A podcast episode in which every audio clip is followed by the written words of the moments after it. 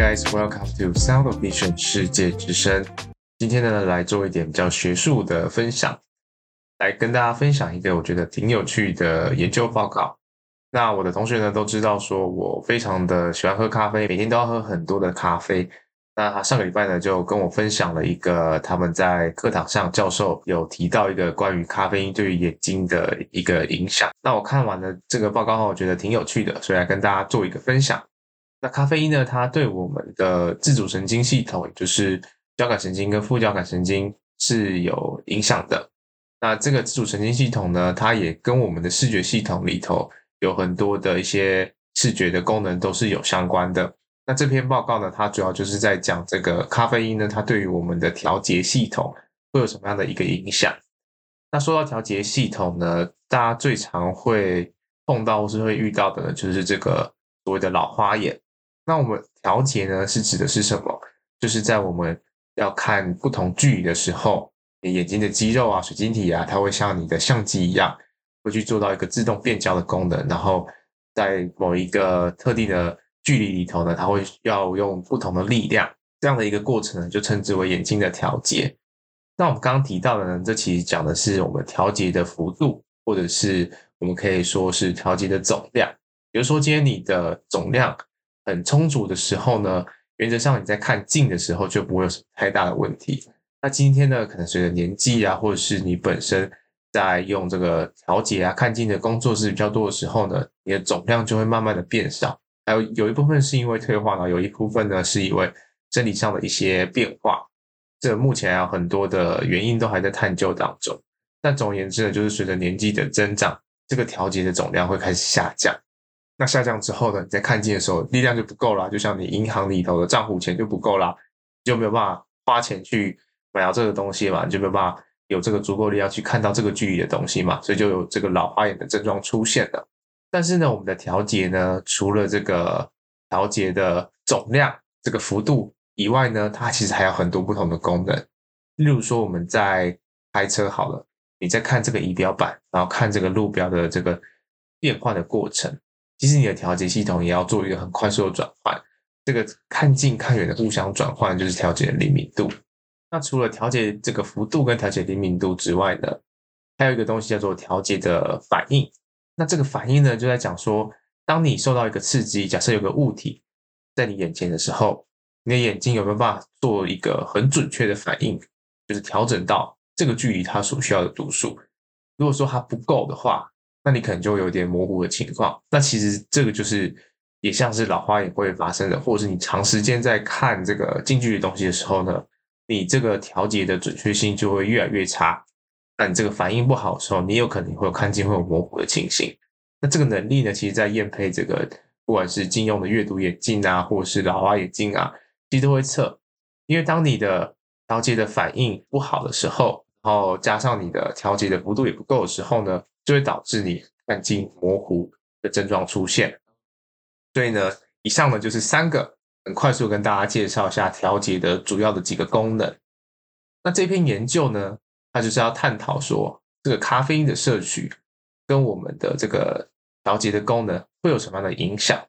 那接下来我们来了解一下这个研究的设计好了。这篇研究呢，它是西班牙的一所大学他们所发表的。在研究设计里头，我觉得他们做的蛮谨慎的。首先，第一点是他们有所谓的控制组，就是除了有摄取咖啡因胶囊的这个实验组之外呢，他们还有另一组是摄取这个安慰剂的。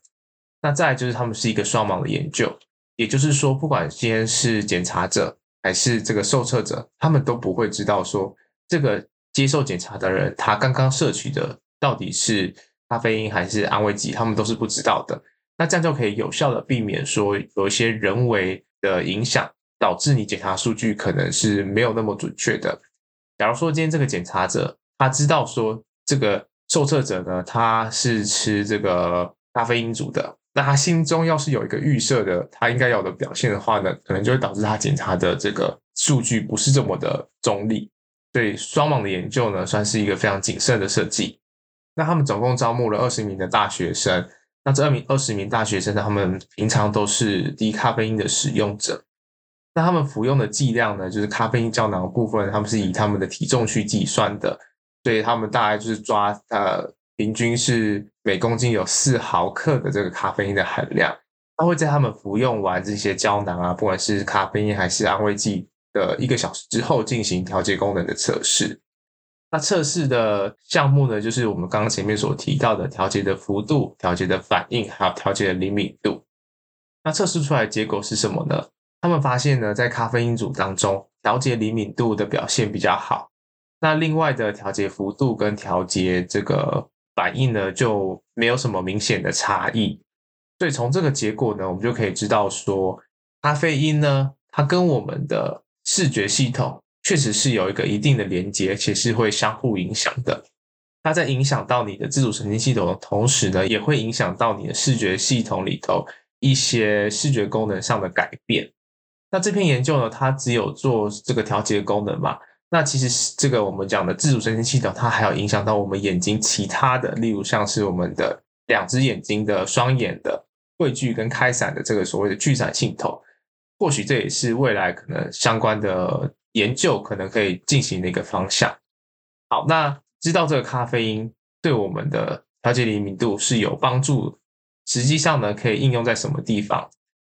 所以他们导出的结论就是说呢，这个咖啡因呢跟调节功能之间的这个相互影响的机制呢，或许之后可以应用在例如像是开车啊，或是运动。因为很多的运动里头都会需要这个眼睛的调节灵敏度，需要看远或看近，才有办法达到一个很好的运动表现。所以他们期待说呢，或许在这个研究的领域里头呢，之后可能可以透过利用咖啡因来提升这个运动员他们在场上的一些表现。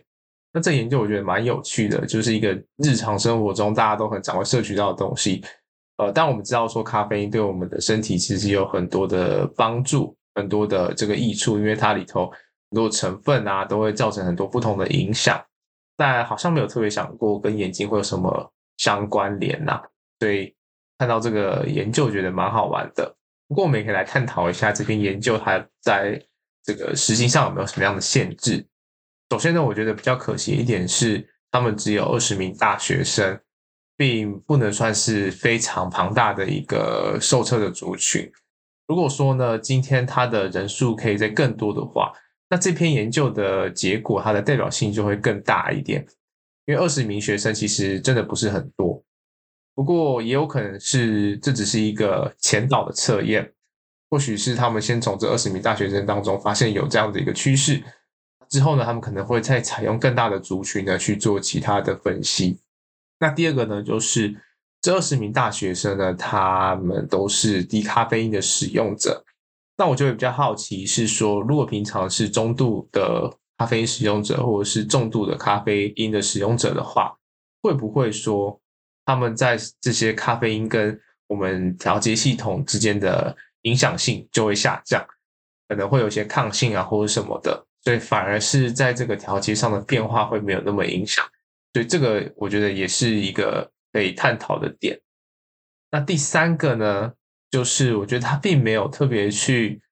呃帮这些受测者的度数去做分组。如果说今天他可以在里头去分可能近视啊、远视，那当然这些人在在测试的时候呢，应该都是有矫正的。他的他的研究的报告里头呢，有提到他们在招募的资格里头有规定说，没有矫正的度数，近视不能超过五十度，远视不能超过一百度。但我看完之后呢，还是会想要知道说，会不会在不同的屈光的成状态下，不同的近视或者远视的状态下，他们在调节的变化会不会受到咖啡因的影响，会有所不同。那最后一个就是因为这个研究呢，它只有受测一次而已，它就是吃完这个胶囊，然后呃一个小时后进行了调节功能的测试。那如果说他在两个小时、三个小时或是一天之后，那这个影响的程度会持续吗？这个效果会持续吗？还是会逐渐下降？另外一个就是，如果说这些人他是长期的，一个月以来每天都是固定的使用一定的咖啡因的含量的话，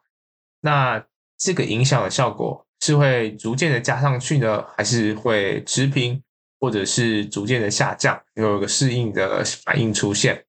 这个感觉也是未来可以去探讨的一个方向。那也有可能他们目前就是已经正在这样做这样的相关的研究了。所以如果说之后有呃相关的这些后续的研究呢，结果出来的话呢，也会在节目中再跟大家进行分享。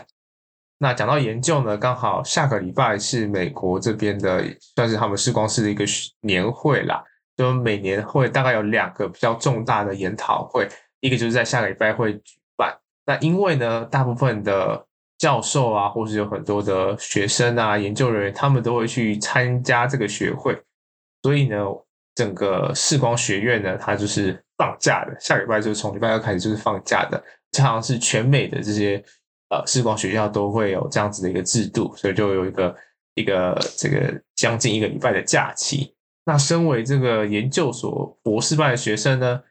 那遗憾呢，因为这个经费限制上的关系呢，目前也没有什么研究可以发表。然后，呃，因为他这个今年举办的地点是在东岸，就比较远一点啊，加上住宿费其实要花的钱也不少啦，所以今年就只好没有去参加了。那不过因为它是年会嘛，所以每年都有，就希望说明年可能会有自己会有一些研究的成果啊，或是一些简单的这个海报啊，可以去参加研讨会，申请经费啊，补助一下也好，就是期许明年自己可以去参加到这个学会啦。那不过呢，我也会利用这一个礼拜的假期呢，可能在学业上稍微想办法超前一下一点进度，然后再就是呃，刚好可以，因为从开学以来其实。每件事情就是一直一个一个接着一个的，这个就是卡上你的卡上你的行事力啦，所以很难有一个时间静下心来，或是花点心思去思考，说自己到底接下来要做什么样的研究。所以我想呢，我会利用下个礼拜的时间，就刚好都没有课，所以我会去想一下，说自己到底接下来的两三年呢，要去做什么样的领域上的研究。那顺便也是给自己稍微充电一下，找个地方去走走，跟这个研究所的同学们聚餐之类的。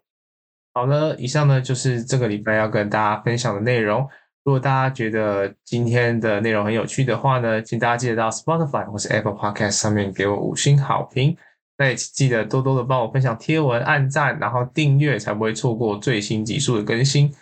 那如果大家有什么想要听的主题啊，或是有什么想要问的事情，不管是有关于美国留学啊，或者是一些视觉科学的小知识、护眼小知识，或者视光科系这些毕业啊，或者是在学业上的一些困扰，